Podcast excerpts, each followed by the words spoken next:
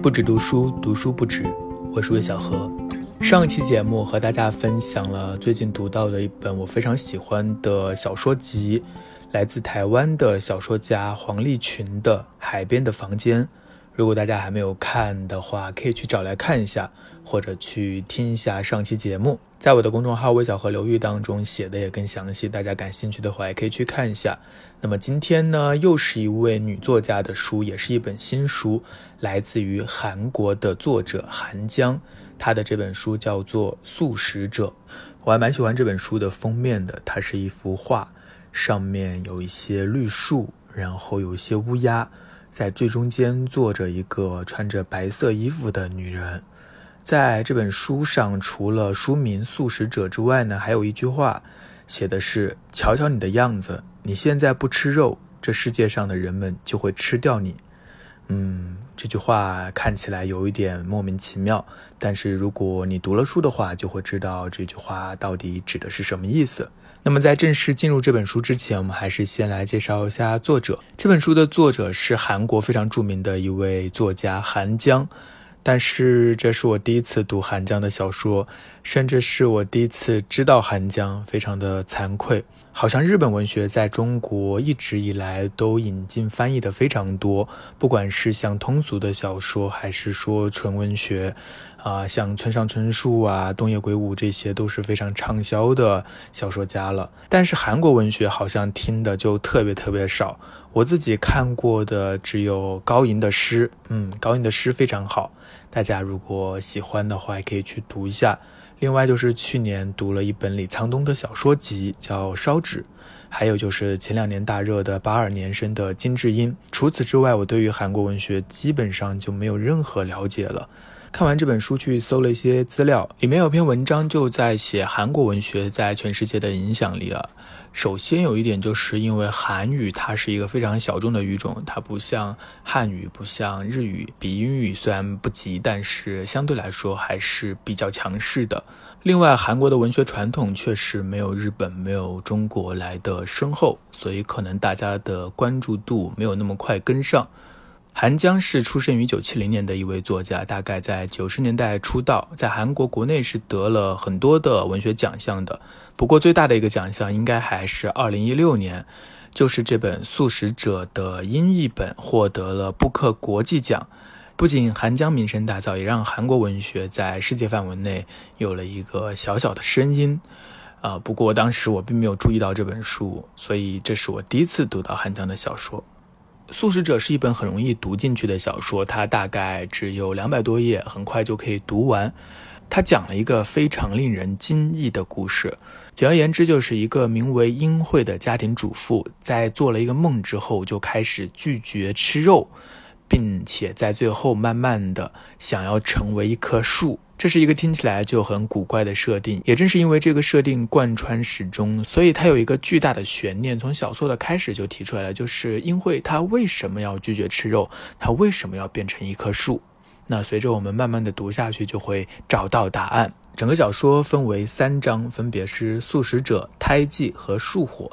这三章分别由丈夫、姐夫和姐姐的视角展开。也就是说，在这个关于英惠的故事里，英惠本身她是失语的，在书中只有几段以她为第一人称的梦境。除此之外，我们对她的了解都来自于他人的叙述。那么，英惠到底是一个怎样的人呢？在全书的开头，以丈夫的视角来概括了一下她的形象：不高不矮的个头，不长不短的头发，泛黄的皮肤上布满了角质，单眼皮和稍稍凸起的颧骨，一身生怕惹人注目的暗色系衣服。这个丈夫说：“我之所以会跟这样的女人结婚，是因为她没有什么特别的魅力，同时也找不出什么特别的缺点。”总而言之，在丈夫的眼中，妻子就是一个非常非常平凡的，同时也是他所需要的那样的妻子的形象，也是一个在男权社会下的一个得体的妻子的形象。她每天早上六点钟就会起床，然后为丈夫准备一桌有汤、有饭、有鱼的早餐。她平时还会接一些出版社的漫画稿来做一些对话框输入文字的副业。贴补家用。在这个叙述当中，我们大概知道英惠就是这样的一个普通的，可能在韩国非常常见的一个家庭主妇。但是有一天晚上，这个丈夫发现英惠突然站在那里一动不动，他就问英惠：“你干什么？”英惠也没有回答，继续回到床上睡着了。等到第二天丈夫起来之后，就发现英惠把家里的所有的冰箱中的肉，不管是鱼肉啊、鸡肉、鸭肉，全部都给封起来，准备扔进垃圾箱。丈夫就问她为什么，她回答说：“做了一个梦。”但是她也没有说这个梦到底做的是什么内容。总而言之，从此之后，英惠就决定再也不吃肉了。英惠不吃肉之后呢，家庭内部就发生了很多的局域。在第一章当中，有一场非常骇人的聚餐。那一次是姐姐搬家，是英惠的姐姐搬家，所以一家人全部都聚在一起。英惠的父母也从外地赶来了，在座的有英惠的父母、英惠和英惠的丈夫，包括姐姐和姐夫，以及弟弟和弟媳。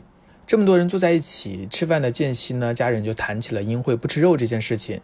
说着说着，大家都越说越气，特别是父亲，他看劝说没有效果，就勃然大怒，命令儿女将英惠的双手抓住，然后他夹了一块肉硬塞进他的嘴巴里。英惠反抗不过，就用刀划过手腕，鲜血喷涌而出，全家人都非常震惊，当然打了幺二零，立刻把他送进了医院。其实，在生活中有各式各样的素食者，比如说出家人，他们不会吃肉；比如说一些为了环保主义的这些环保人士，他们也不吃肉；或者还有一些人因为健康原因选择吃素，他们照样生活的好好的。为什么英惠不吃肉就会引起这么大的反应呢？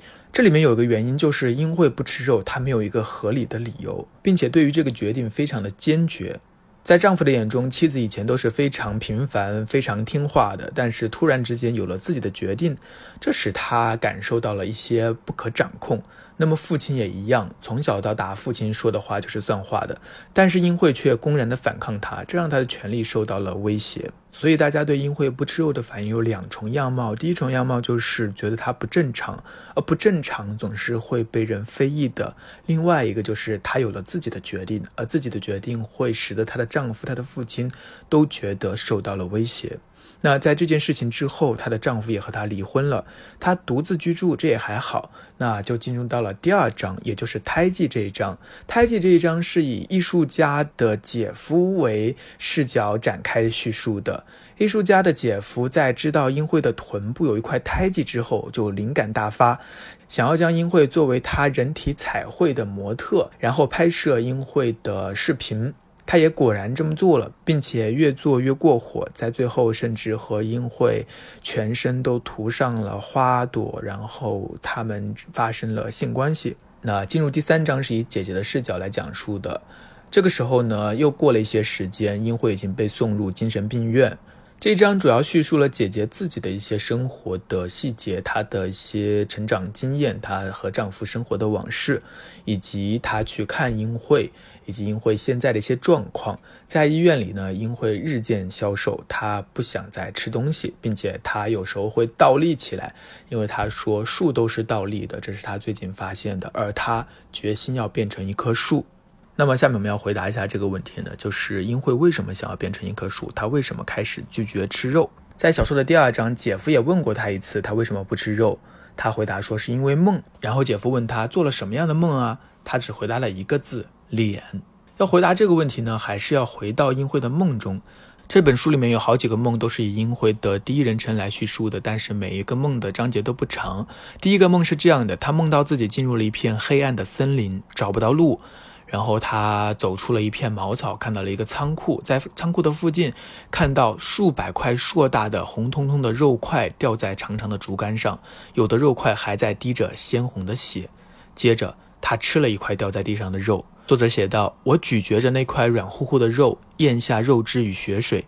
那时我看到了仓库地面的血坑里映照出的那双闪闪发光的眼睛，那是他自己的眼睛。他看到的那个倒影也是他自己的脸。”他回答姐夫他为什么不吃肉，就是因为他做了梦。那是一个什么样的梦呢？他回答了一个字脸，就是他自己的脸。正是做了这个梦之后，他不再吃肉。在其他的梦里呢，还有很多的暴力。他还梦到自己用刀砍断别人的脖子，这一切都让他感到不安。他梦到自己成了禽兽，杀人、吸血、吃肉。他说：“我能相信的只有我的胸部。我喜欢我的乳房，因为它没有任何杀伤力。”他厌恶这样的自己。要具体的回答，英惠为什么不吃肉？有两个细节值得注意。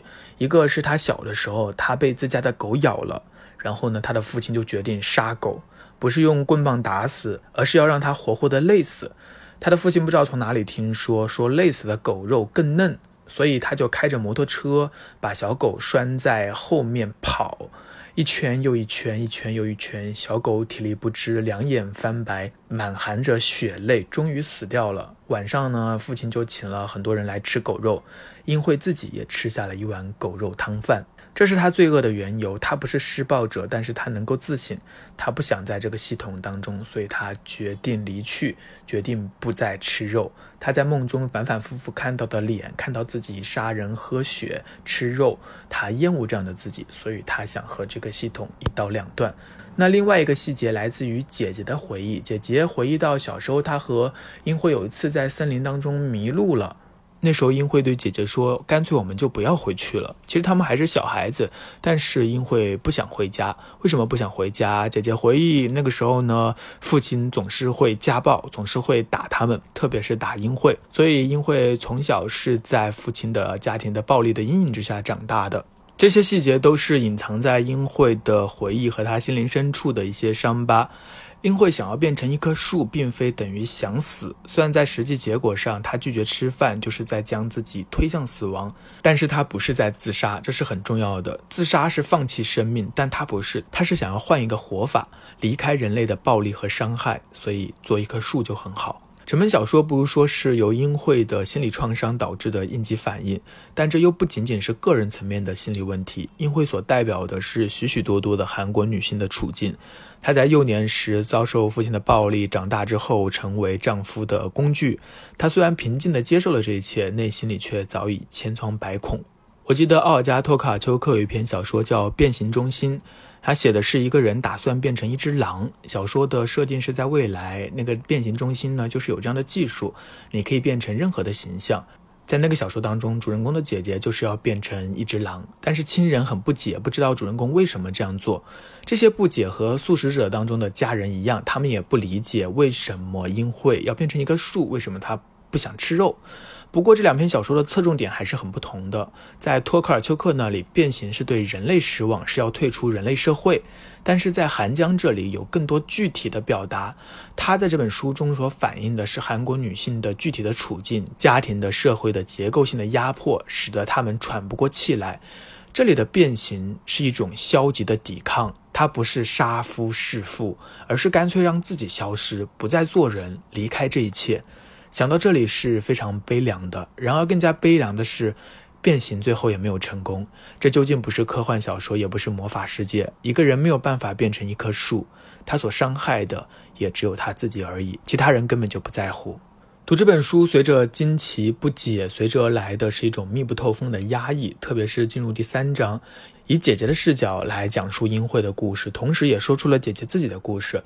姐姐一家人在外人看来是美满幸福的，有丈夫，然后有孩子，但是她自己其实也曾经差点自杀，因为孩子才没有实行，她自己过得也非常的不如意，只不过她咬牙坚持了下来，最后也只有她继续照顾着英惠。这本小说它的主题，它的很多的故事的设定，其实都是非常东亚的，只有东亚的文化可能才更好的能够理解。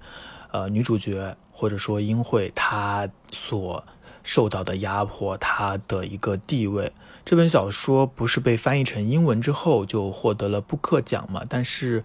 但是我昨天看了钱嘉楠的一篇来谈，就是《素食者》的英译本和中译本，以及包括韩文原文的一篇文章的对比，就是他提到英语译者其实在英译本当中做了很多的改动，把一些他认为可能西方读者、英语世界的读者不能理解的行为干脆把它改掉。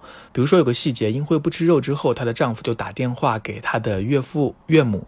她的岳母呢，后来打电话给她丈夫，第一句话开头就是“我都没脸见你，我对不起你”，跟她的丈夫说的。这在我们应该很好理解，就是这个英惠她的妈妈觉得英惠这么做。给很丢人，很对不起自己的女婿。但是西方读者是无法理解这个岳母她的这个心理动机的，所以呢，这个英语译者他就直接把这句话给改掉了，改成了说你一定会为他感到羞耻吧？就说这个丈夫你一定会为他感到羞耻吧？其实意思已经变掉了，所以中国的读者读起来可能更加会有共鸣吧，因为。呃，我们的家庭结构，我们的社会氛围，某些方面还是有相似之处的，至少肯定比西方和东方的这种差距要小。那如果我们退后一步，以技术的角度来看这本小说的话，我觉得是我目前看到的。